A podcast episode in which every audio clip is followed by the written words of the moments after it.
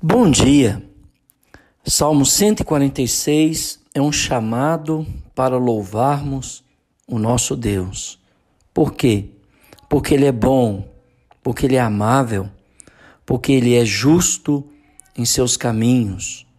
E por isso o salmo começa dizendo: Louvai ao Senhor, porque é bom e amável cantar louvores ao nosso Deus. Fica-lhe bem o cântico de louvor. E além disso, porque Deus cumpre a sua palavra. O Senhor edifica Jerusalém e congrega os dispersos de Israel. Provavelmente esse salmo foi escrito no retorno do cativeiro da Babilônia. No ano 539 a.C., o Império Medo-Persa conquista a Babilônia e Ciro, em 537 a.C., mais ou menos, cumprindo a profecia de Isaías 45, do verso 1 a 7, ele publica um decreto permitindo que os judeus retornassem à sua terra natal. O que aconteceu sob a liderança de Esdras, com a segunda leva de judeus. Zorobabel foi o primeiro grupo que voltou depois com Neemias. Agora ele também fala que devemos louvar o Senhor porque ele nos restaura, não só fisicamente, mas emocionalmente e espiritualmente. No verso 6 está escrito: Sara-os de coração quebrantado e lhes pensa as feridas. Sem dúvida, o Senhor nos vê por completo e Ele sabe das nossas necessidades físicas, emocionais e espirituais. E Ele, na sua santidade e beleza, Ele cuida de nós. Deus nos trata de uma forma sobrenatural que só Ele pode fazer. É Ele que aplica em cada um de nós um unguento da graça, o bálsamo do amor. É Ele que enfaixa as nossas feridas e Ele que nos perdoa nossas transgressões. Se você quer que a sua vida dê certo, ame o Senhor de todo o seu coração acima de qualquer pessoa, acima de qualquer coisa, acima de si mesmo. Ame ao Senhor. Faça o que Ele pede. Se tem alguém para perdoar, perdoe. Se alguém lança insultos na sua cara, ore por ele, como Jesus fez quando insultado. Se tem alguém que te persegue, Coloque essa pessoa em oração diante do Autor da vida e do caos. Ele trará ordem, luz, vida. E ele pode fazer isso se você, se eu, colocarmos ele em primeiro lugar. Mas o Senhor também deve ser louvado por causa do seu poder. Conta, verso 4, o número das estrelas, chamando-as todas pelo seu nome. Grande é o Senhor, nosso e muito poderoso, o seu entendimento não pode medir. Às vezes nós temos a tendência de encaixotar Deus numa caixinha que nós chamamos de teologia. Deus está acima da nossa compreensão, entendimento sobre Ele, sobre a Sua palavra. Tem coisa que Ele não nos revelou, tem coisa que Ele ocultou de nós para Sua exclusiva autoridade. Ele é poderoso, o seu conhecimento é imensurável, não tem como medir. Ah, no verso 6 ele fala que o Senhor deve ser louvado porque ele exalta os humildes. O Senhor ampara os humildes e dá com os ímpios em terra. Ou seja, os orgulhosos darão em nada, mas os humildes serão exaltados no dia do Senhor. Louve a Deus pela sua providência. Ele não é só o Criador dos céus, da terra e de tudo que existe, mas Ele é aquele que supre as necessidades de cada um de nós. Ele prepara a chuva para a terra. Cantai ao Senhor, verso 7, com ações de graças, entoai louvores ao som da harpa, ao nosso Deus, que cobre de nuvens os céus, prepara a chuva para a terra. É Ele que prepara o ambiente para que as plantações cresçam e tenhamos o pão nosso de cada dia em nossa mesa. Ele que faz com que a terra frutifique, porque ele faz brotar nos montes a erva. Quando as chuvas descem, não apenas os campos cultivados produzem, mas até os montes onde não se pode lavrar, cobre de erva para alimentar o rebanho e produzir seus frutos generosos. Ele alimenta os animais. Verso 9: Ele dá o alimento aos animais e aos filhos dos corvos quando clamam. Toda a criação, ela clama para o cuidado do Senhor para com ela. E ela geme, e ela suporta angústia até agora, aguardando a redenção dos filhos de Deus. Quando ela mesma, a criação, será redimida do seu cativeiro. Ela foi sentenciada a esse cativeiro por causa da transgressão do homem.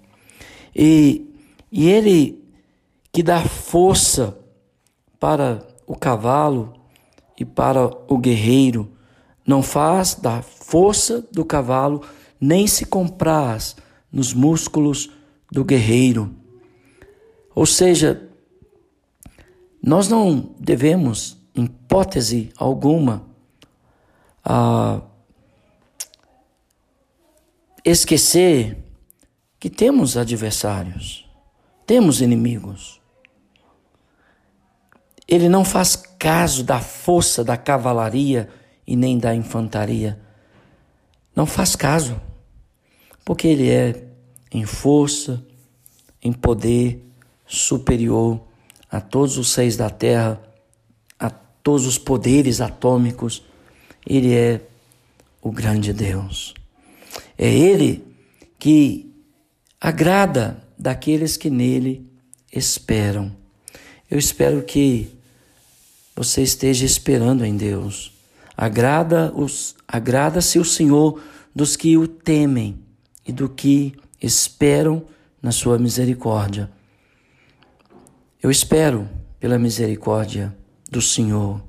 Eu espero que você faça o mesmo. Mas também devemos louvar a Deus pelo seu governo, pela sua autoridade. É Ele que protege o teu povo. Louva, Jerusalém, ó, ao Senhor. Louva, Sião, ao teu Deus, pois ele reforçou as trancas das tuas portas e abençoou os teus filhos dentro de ti. Como eu disse, esse salmo foi escrito logo depois que Jerusalém foi restaurada, vinda do cativeiro da Babilônia. Deus fortaleceu as fortalezas de Jerusalém e as protegeu. Mais tarde, Deus vai rejeitar completamente Israel por causa dos seus pecados. Chegaram na medida que Deus não podia mais tolerar. E Jerusalém, o templo, os seus ministros, os sacerdotes, os sacrifícios, tudo foi foram destruídos no ano 70 depois de Cristo pelas forças romanas. Mas ele dá paz e prosperidade ao seu povo. Estabeleceu a paz nas tuas fronteiras e te farta com o melhor trigo.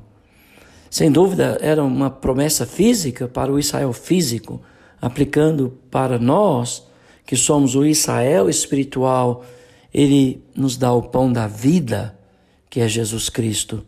Mesmo que nos falte o pão da terra, somos agraciados com o pão da vida. Isso deve ser motivo de grande louvor e adoração ao nosso Deus.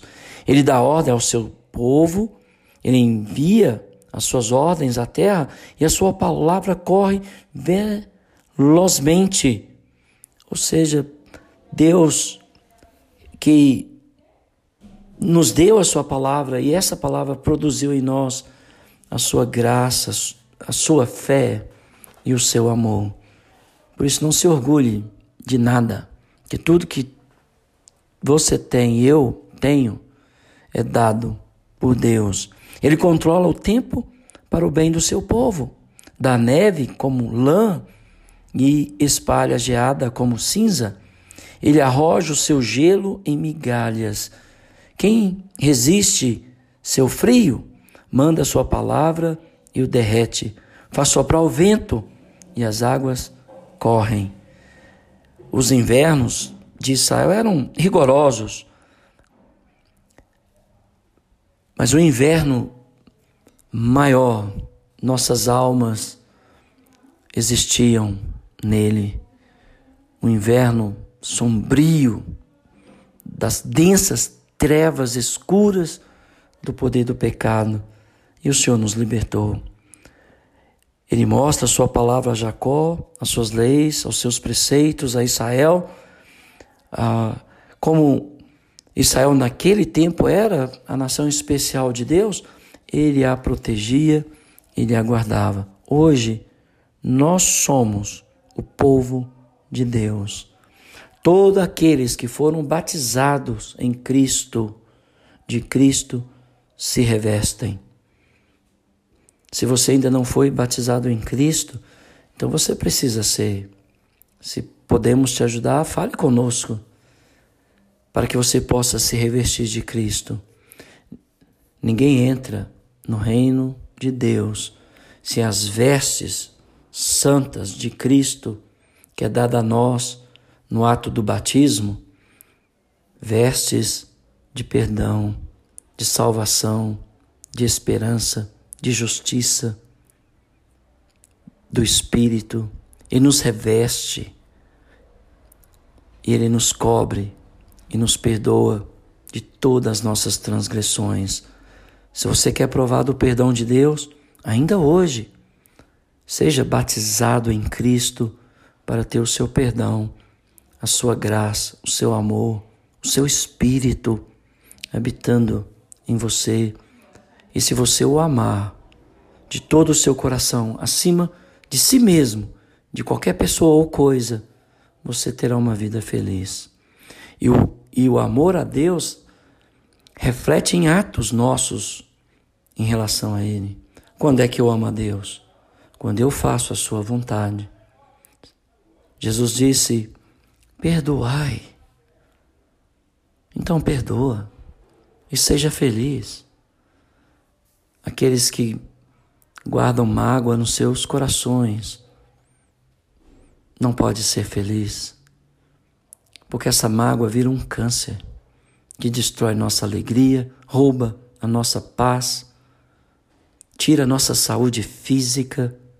Portanto, quando você obedece ao Senhor, você demonstra que o ama acima de qualquer coisa, de qualquer pessoa, acima de si mesmo. Se nós podemos te ajudar, fale conosco. Que Deus te abençoe.